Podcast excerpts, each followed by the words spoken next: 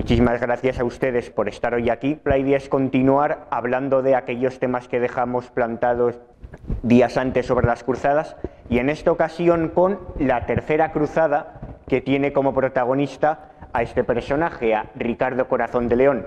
La imagen que he puesto en portada, además de tierna y entrañable, me parece también bastante significativa y es de dilucidar cuánto hay de historia del personaje, cuánto hay de mito, qué podemos saber realmente de la biografía de aquel rey de Inglaterra, cuánto ha pervivido en el imaginario popular a través de la literatura, del cine, de las películas de dibujos animados.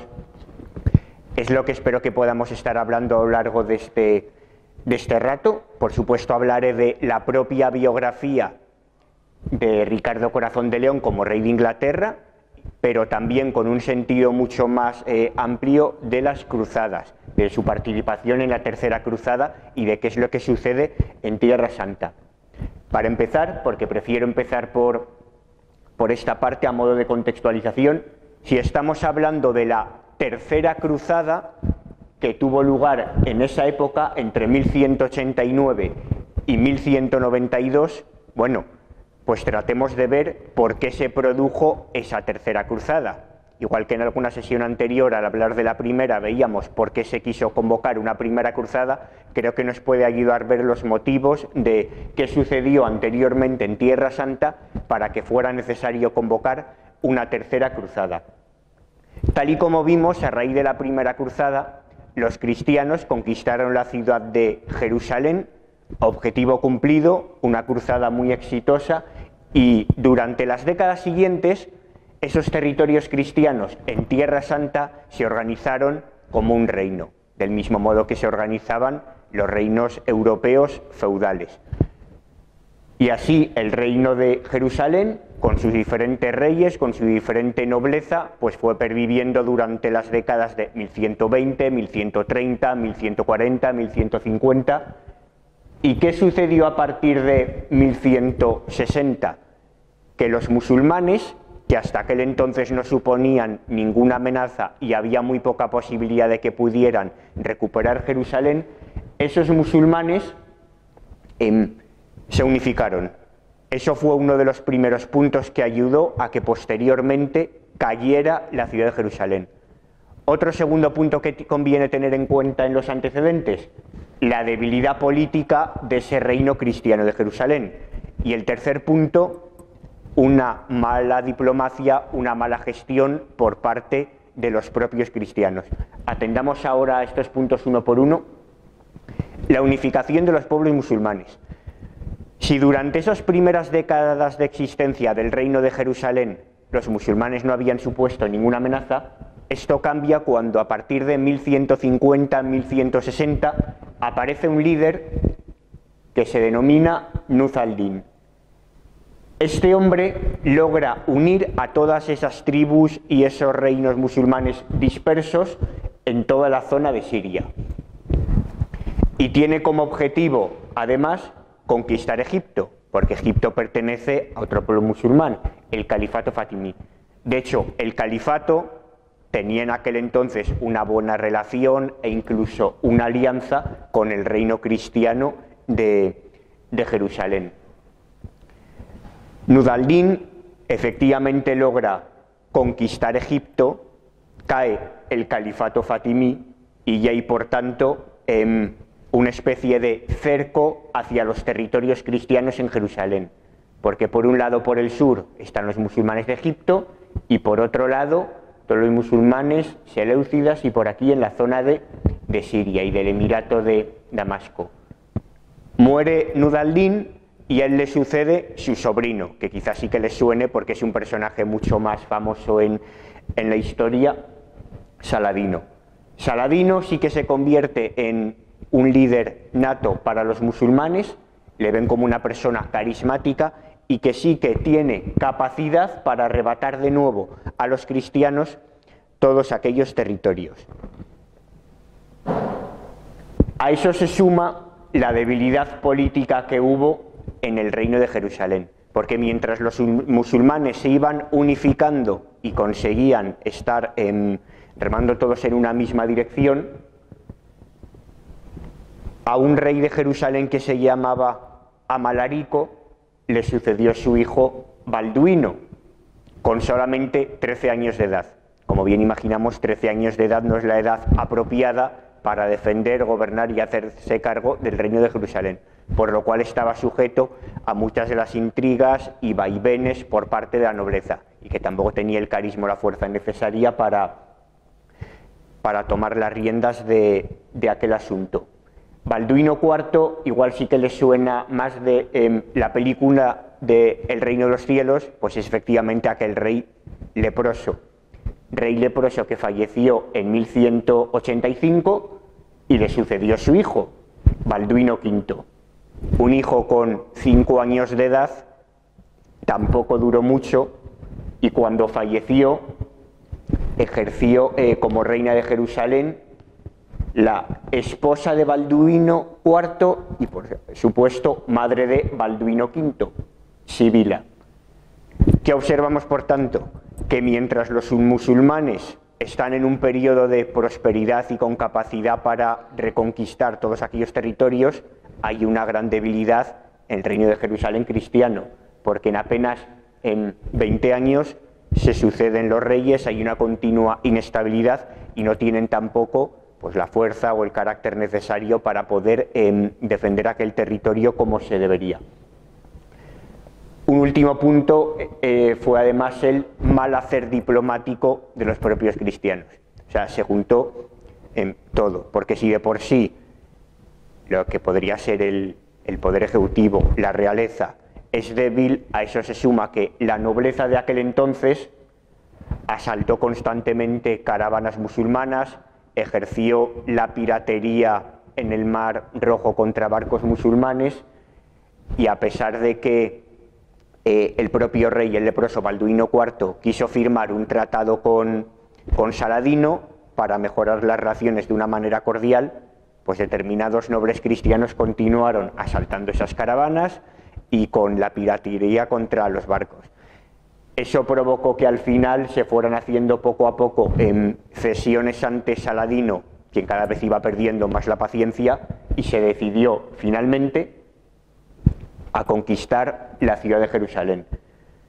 En primer lugar, en julio de 1187 tuvo lugar una batalla en los Altos del Golán, que es la que se conoció como la batalla de los cuernos de, de Hatim.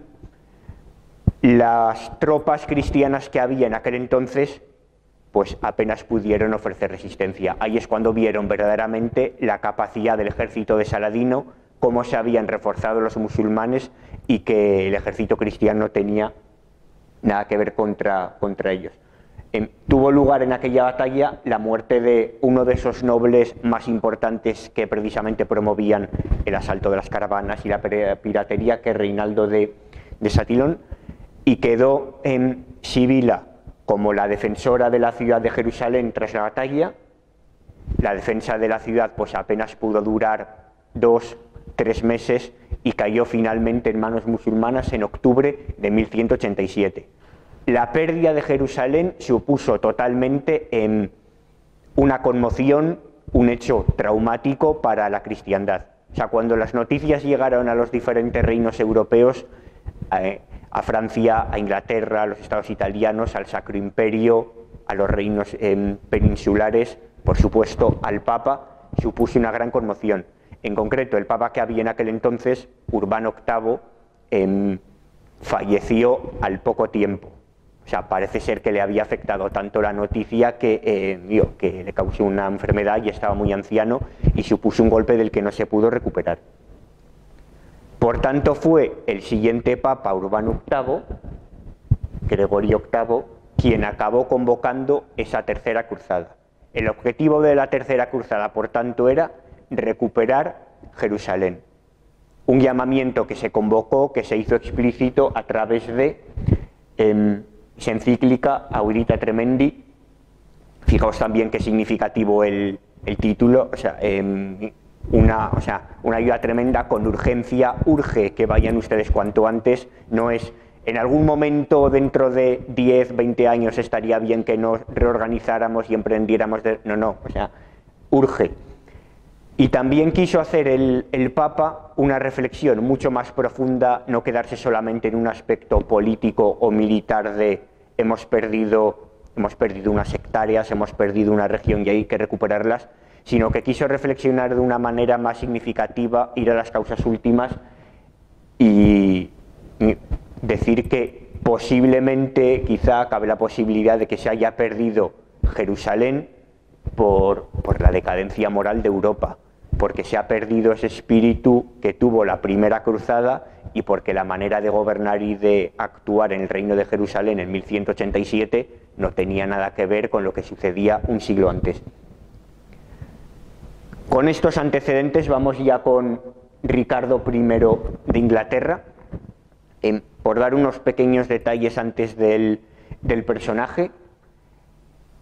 Más allá de la historia o de la leyenda, Ricardo ha pasado al imaginario popular, y esto es cierto, como un genio militar que no como un político. Ricardo nunca fue un gobernante porque no le interesó gobernar. Ricardo pasó toda su vida batallando y lo que le interesaba era batallar, un rey soldado. Por otro lado, le condicionaron mucho desde su infancia, su adolescencia y también durante, bueno, cuando estuvo ya próxima a la fecha en que sería coronado rey, su propia historia familiar, eh, familiar por la guerra continua que hubo con sus hermanos, con su padre, su madre, o sea, hubo mucho conflicto familiar de por medio. Y atendiendo a esto también, es curioso que el rey de Inglaterra estuvo durante toda su vida desvinculado de Inglaterra. En concreto, Ricardo, durante los 10 años en que fue rey, porque sí, como tal el periodo de, gobierno como rey fueron 10 años, solamente pasó 6 meses en, Inglaterra. Los datos que, que, han quedado para la historiografía es que era una persona muy alta para aquel tiempo, podía medir en torno a un metro noventa, de un cabello en pelirrojo, en pelirrojo rubio, y que realmente era una persona muy impulsiva, que en cualquier momento podía venirle una idea a la cabeza, se levantaba y se mudaba, digo, eh, cambiaba de ciudad o se iba hacia otra parte o emprendía una acción o se peleaba con alguien. Era una persona muy impulsiva, tanto para el sí como, como para el no.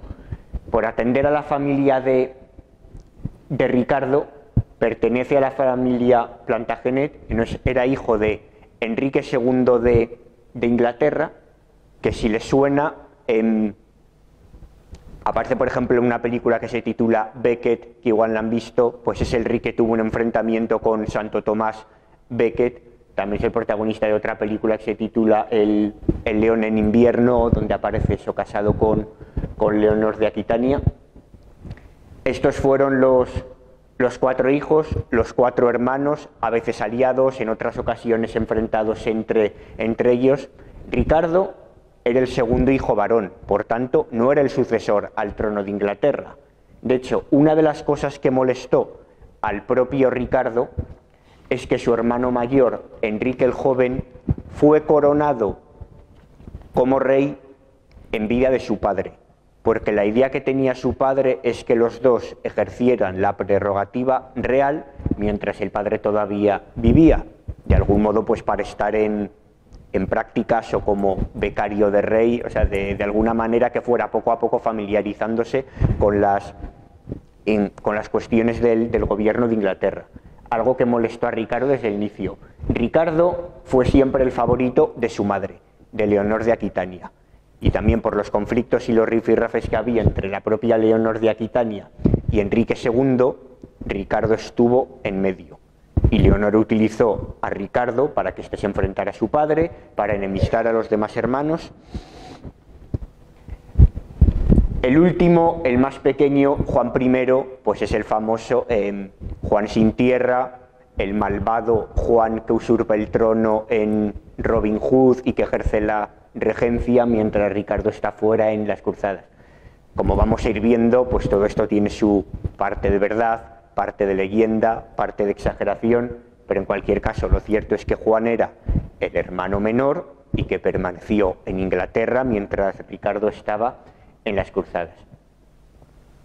Si observamos el, mapa de la Inglaterra no solamente Inglaterra, sino especialmente la Francia en aquel entonces, se entiende por qué Ricardo pasó tan poco tiempo en Inglaterra.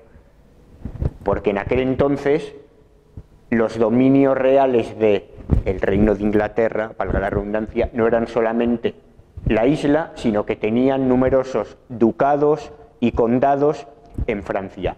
Por eso desde pequeño Ricardo obtuvo el título de duque de Aquitania y a la vez conde de, Poitiers. Esta era la zona que mientras vivía su padre, mientras era rey Enrique II, gobernaba Ricardo. Luego sus respectivos hermanos, pues Godofredo tenía el, ducado de, Bretaña y, Enrique, el príncipe Enrique, mientras ejercía de, de rey, pues tenía el ducado de Normandía. ¿Cómo fue la adolescencia y la juventud de Ricardo? Pues en constantes guerras civiles contra su padre y sus hermanos. En 1173 los tres hermanos se unen contra Enrique II, contra su padre, no le consiguen deponer del trono, pero Ricardo sí que consigue eh, más territorios para tener además del ducado de, de Aquitania estos condados y estas marcas expandiéndose. Posteriormente, Ricardo solamente, sin necesidad de sus hermanos, se enfrentará a su padre, a Enrique II. Y luego, precisamente por injerencia e influencia de su padre, son los dos hermanos, Godofredo y, el príncipe Enrique, quienes se alían contra, contra Ricardo. Los habitantes de todos estos territorios, de Aquitania, de Poitiers, podrían certificar en aquel entonces que Ricardo era un mal gobernante porque Ricardo estaba completamente em, desatendiendo y no le interesaban lo más mínimo las cuestiones de impuestos, que hubiera peste, el bienestar de la población, se desentendió por completo. Y eso llevó efectivamente pues, a que muchos campesinos y habitantes se rebelaran en aquel momento. Ricardo no perdió ni una de, de las solas batallas ni cedió un ápice de sus territorios en aquellas rebeliones y de todos aquellos otros condes o nobles que, por supuesto por favor político, se pusieran de parte de los rebeldes para ganar autonomía, tampoco consiguieron nada frente a Ricardo. De hecho, de alguna manera, si ha pasado Ricardo al imaginario común medieval como un gran rey, en parte no es por esta cuestión de gobernar, sino por la estabilidad porque en un momento dado en la Edad Media en el que había conflicto entre el poder del rey y el poder de la nobleza, Ricardo lo que consiguió en todo momento es que la realeza no cediera ni un metro al poder de la nobleza, es decir, reforzar el poder de la monarquía, cuando no era, cuando no era rey todavía, sino simplemente un, un duque.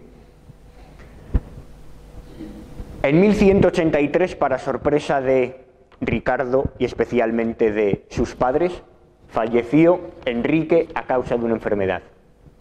Y eso convirtió a Ricardo en el heredero.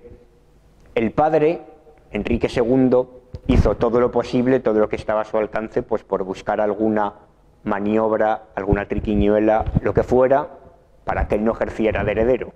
Pero Ricardo supo aliarse y entrar en sintonía con el rey de Francia, Felipe II, que también había ascendido al trono hace poco, y entre los dos se aliaron contra, contra Enrique II.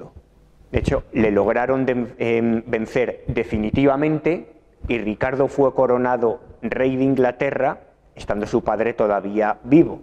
O sea, después de 15, 20 años de guerras entre hermanos, de guerras civiles familiares, de conflictos, pues al final Ricardo cuando ya era heredero, le pudo de alguna manera quizá esa impaciencia, esa prisa, pero consiguió ser coronado rey cuando su padre todavía, todavía estaba vivo. Dos cuenta, por tanto, de que cuando es coronado en 1189, Jerusalén ya ha caído y la tercera cruzada ya ha sido convocada.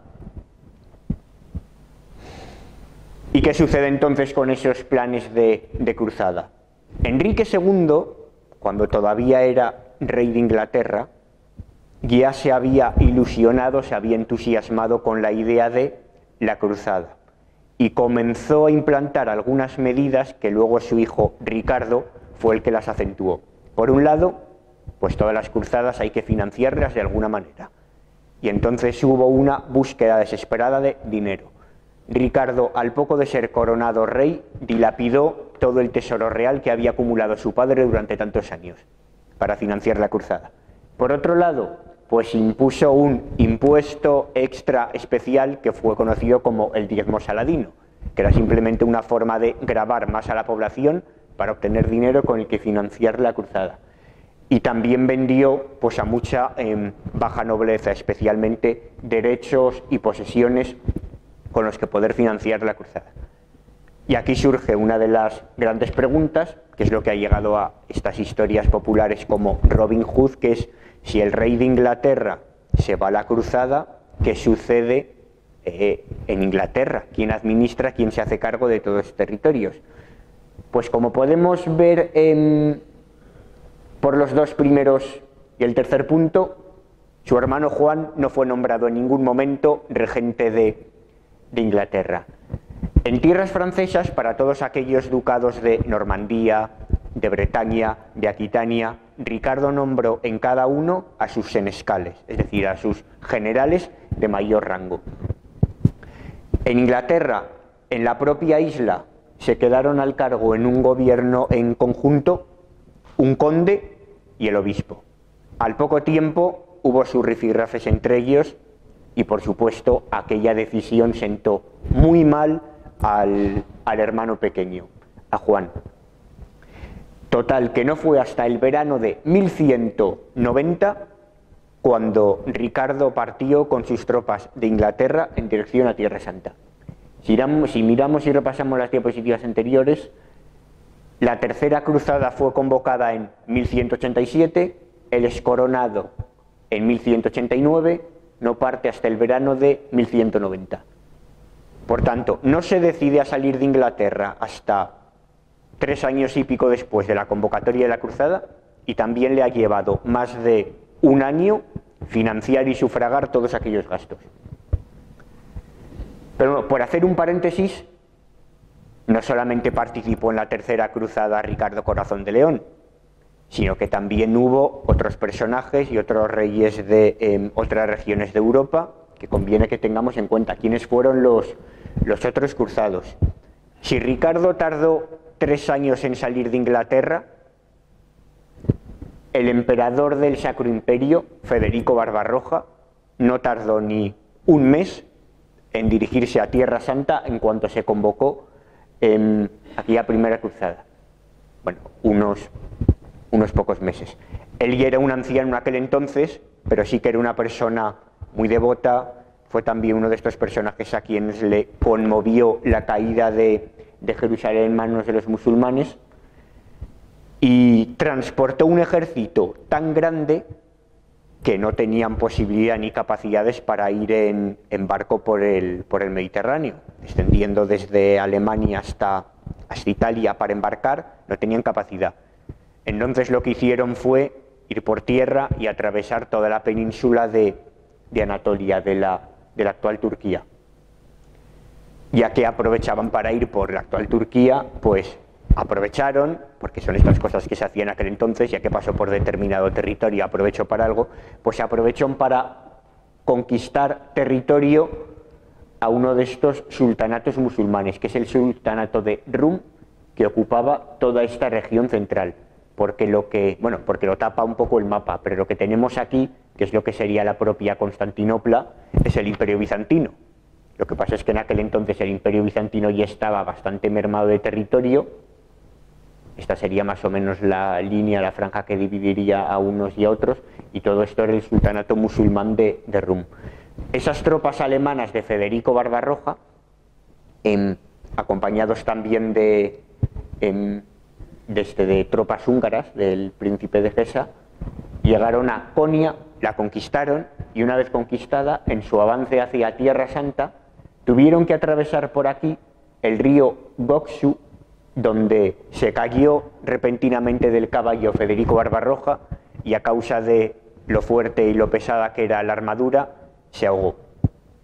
Esto que podría ser un hecho accidental, anecdótico, la verdad es que cambió por completo el curso de aquella expedición, porque esa expedición alemana, acompañados también por húngaros y por otras personas de otros territorios, esa expedición logró llegar a Tierra Santa, pero no en las mismas condiciones, porque muchos desertaron, otros tantos decidieron em, incluso pasarse al bando de los, em, de los musulmanes, ir en busca de riquezas, o sea, faltó el líder carismático. Y luego también al poco tiempo, en cuanto llegaron a Antioquía, diezmó la peste a todo aquel ejército. De hecho, por supuesto, todo esto es hacer historia ficción, son meras hipótesis, pero hay muchos historiadores que dicen que si ese ejército tan poderoso que transportaba a Federico Barbarroja hubiera llegado entero, y por supuesto con el propio emperador, a Jerusalén, pues eh, se habría conquistado Jerusalén enseguida, incluso antes de que llegara Ricardo Corazón de León y los demás cruzados. Respecto al imperio bizantino que lo he mencionado, si en las anteriores cruzadas de alguna manera prestaron su apoyo y participaron para ayudar a los cristianos de Occidente a conquistar Jerusalén, en aquel entonces ejercieron incluso la oposición. ¿Por qué? Pues por auténtico miedo a los musulmanes. No tenían quizá muchas esperanzas en que eh, prosperara su, empresa, su expedición, y nos dijeron, preferimos aliarnos con los musulmanes, firmar un pacto con ellos, prometerles que, que no vamos a participar y así no nos invaden y no nos conquistan más territorio, pero por eso el imperio bizantino lo que hizo fue poner trabas a los cruzados. Regresando ahora con Ricardo Corazón de León, quien partió hacia Tierra Santa no solo, sino acompañado por su amigo Felipe II de, de Francia. Pues aprovecharon ese viaje a Tierra Santa para hacer dos paradas que resultaron em, muy significativas. La primera parada tuvo lugar en Sicilia y la siguiente parada en, en Chipre. Aunque nos pueda sonar el viaje, el recorrido, la manera de hacerlo un poco ilógica, Ricardo y sus tropas desde Inglaterra fueron en viaje hasta Marsella, haciendo este recorrido, en barco hasta Marsella, y ya en Marsella desembarcaron y bajaron hasta Sicilia, hasta el sur de Italia, a pie, apoyados en todo momento por Felipe II de Francia, que él sí que fue eh, directamente a pie desde, desde París. ¿Por qué fueron a Sicilia? Pues el objetivo era liberar a la hermana de Ricardo Corazón de León. No ha aparecido en aquel árbol genealógico que he puesto, pero era eso, hija de Enrique II y de Leonor, y hermana por tanto también del príncipe Enrique y de Juan Sin Tierra, de Godofredo y los demás. Esa hermana, Plantagenet, se había casado con el rey de Sicilia. Al fallecer el rey de Sicilia, no era uno de sus hijos, sino otro noble, otra persona, la que había ocupado el trono. Tancredo se llamaba. Y lo que hizo Tancredo fue encerrar en la más alta torre, suena muy de película, a la hermana de Ricardo Corazón de León. Por eso pararon Sicilia para liberarla, no solamente por un motivo familiar, sentimental, que imagino que también lo habría, sino porque también era una manera de que hubiera influencia inglesa e influencia plantagenet en la isla de Sicilia, que de otra manera se, se habría perdido.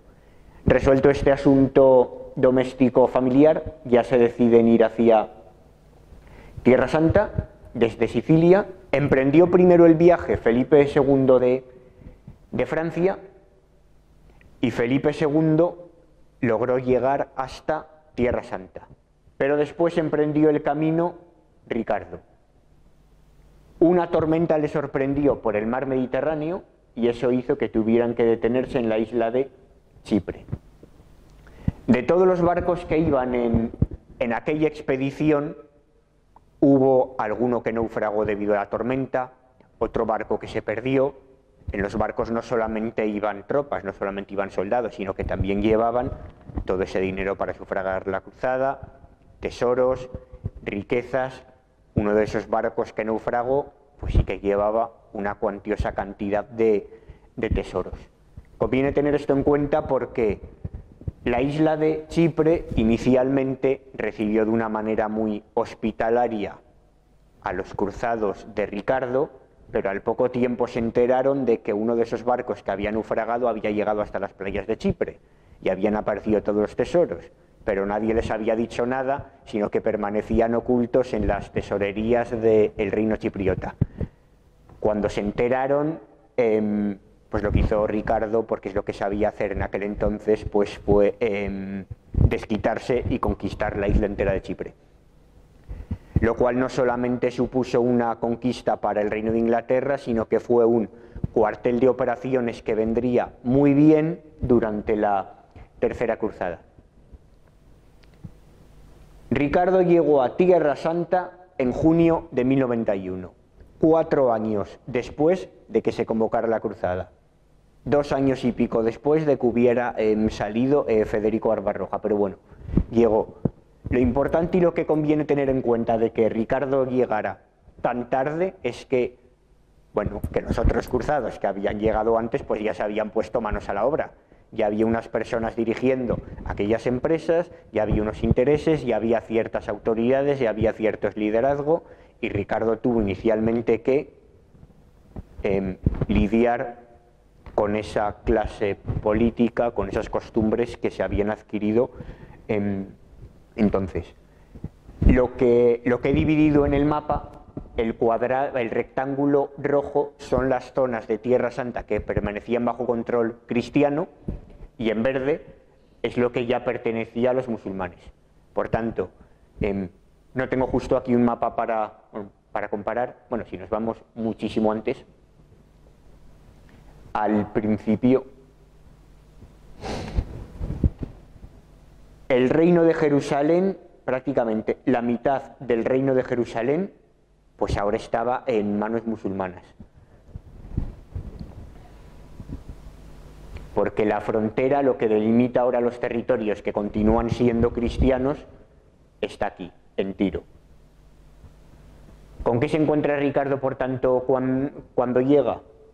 con que hay una falta de liderazgo entre esos cristianos, porque hay una gran lucha de poder, hay muchos intereses de por medio. Por un lado, los oriundos de Tierra Santa, las personas que estaban en ese reino de Jerusalén y que presenciaron la caída de la ciudad, que son estos personajes destacados, por ejemplo, Guido de Lusignan y Conrado de Monferrato, y por otro lado quieren también ejercer el liderazgo todos aquellos nobles, reyes que han venido expresamente desde Europa donde encontramos alemanes, franceses, italianos. En medio de todo ese panorama, lo que se encuentra Ricardo cuando llega es que están sitiando la ciudad de Acre. Una ciudad que, ya por las propias tropas que quedaban en el reino de Jerusalén, comenzó a sitiarse en 1188. Llevan tres años sitiando la ciudad de Acre y no hay manera de conquistarla hasta que llegó Ricardo Corazón de León. Llegó en junio a Tierra Santa y el 12 de julio em, se conquistó.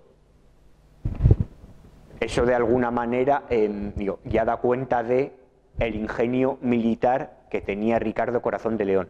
No solamente ingenio desde un punto de vista eh, de la inteligencia, sino también el carisma, sus dotes comunicativas y la manera que tenía de em, elevar la moral de, de los soldados.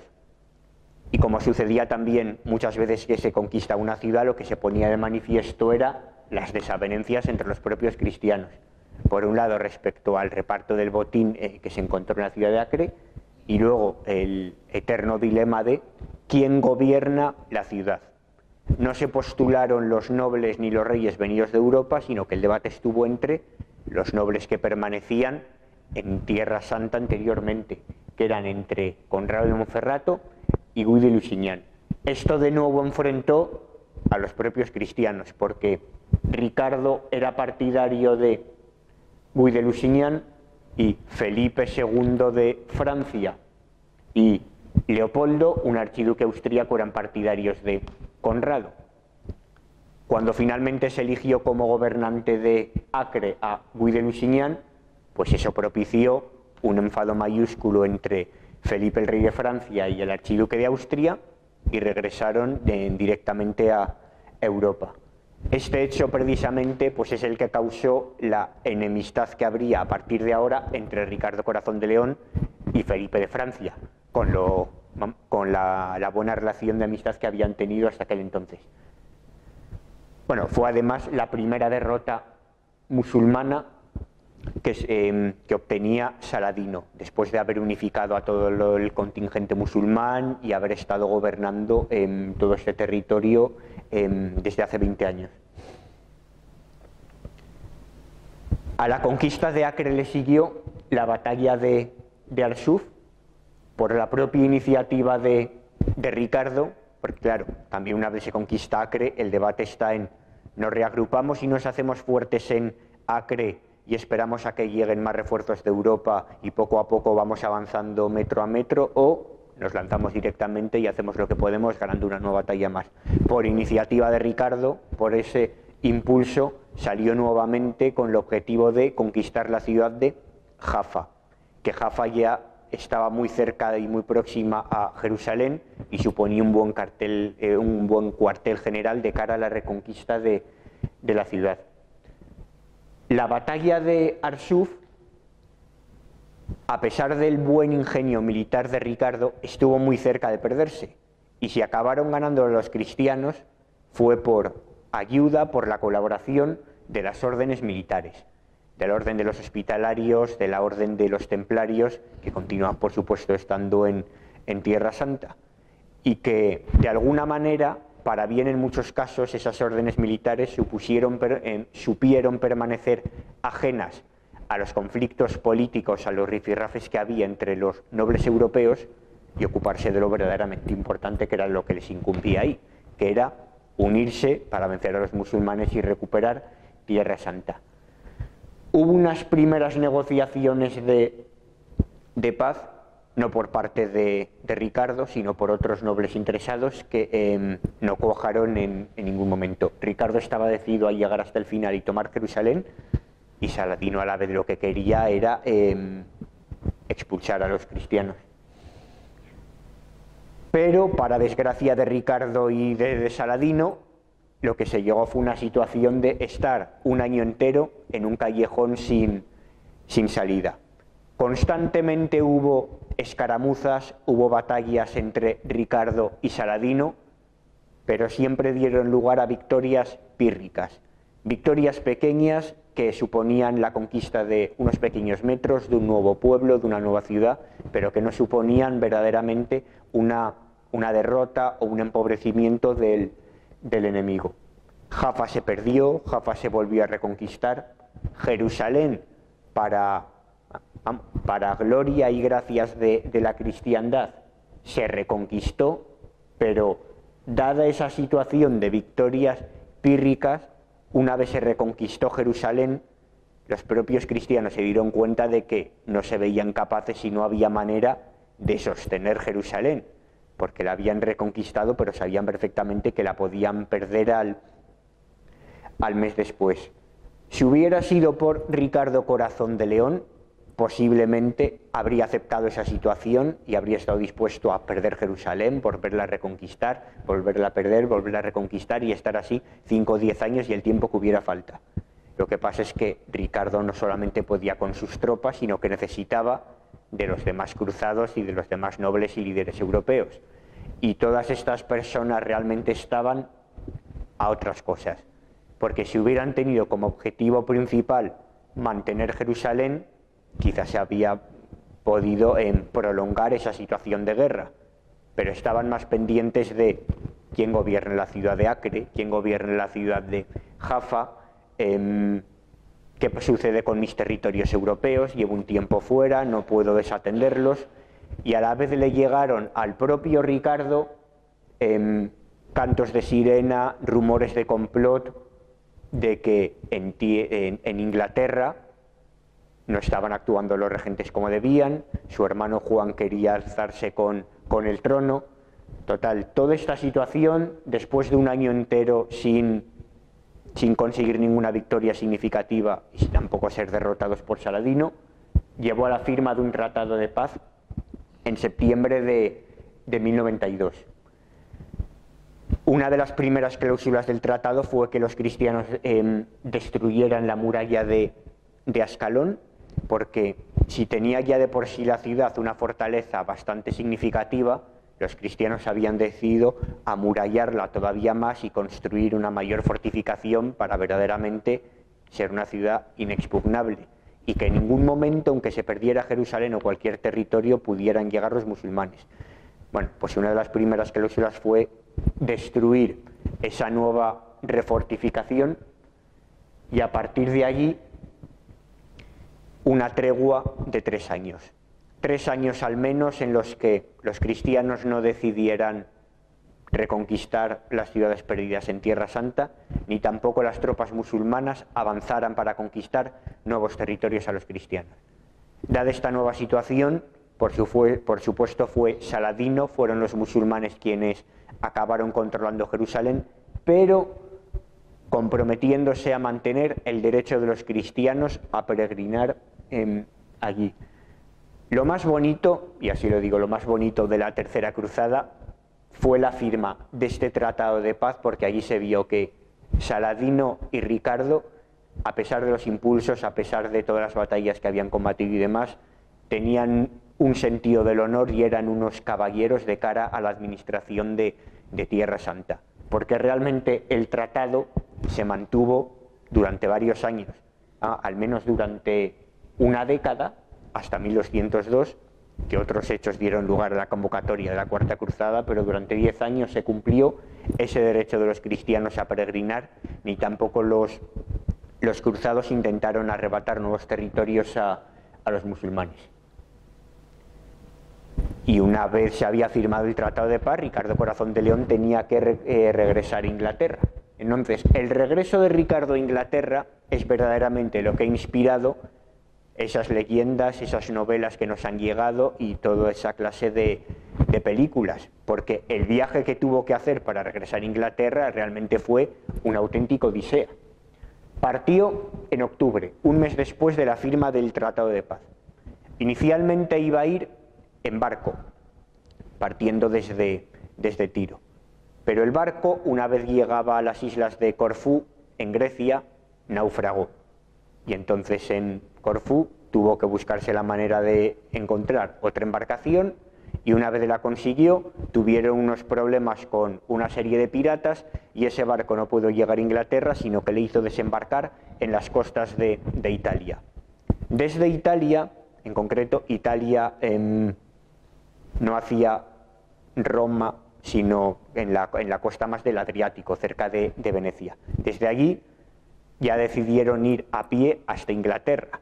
Por supuesto, el rey de Inglaterra podía ser reconocido en cualquier momento, así que Ricardo tuvo que ir disfrazado como un caballero templario. Pero a Ricardo le capturaron en Viena en la época de Navidad, cuando casualmente pasaba por los territorios del archiduque Leopoldo V de Austria, aquel con quien había tenido unos rifirrafes durante la conquista de, de Acre. Ricardo le apresó y decidieron recluirle en un castillo, el castillo de Dürnstein, que era responsabilidad del emperador de, Alemania. No se sabe muy bien cómo pudieron reconocer a Ricardo, pero circulan varias historias, hipótesis, anécdotas. Se dice, por ejemplo, que le reconocieron debido a el anillo real que llevaba en el dedo porque no se quería desprender de él y justo lo habían visto con el anillo y lo habían reconocido como rey. Hay también quien dice que estaban cenando en una taberna y tuvo el, antojo de pedir pollo asado, cuando a ningún siervo de condición humilde se le ocurre pedir eh, pollo asado en aquel momento. Y por, eso verían que es de condición, de condición noble. En cualquier caso, permaneció preso durante casi dos años.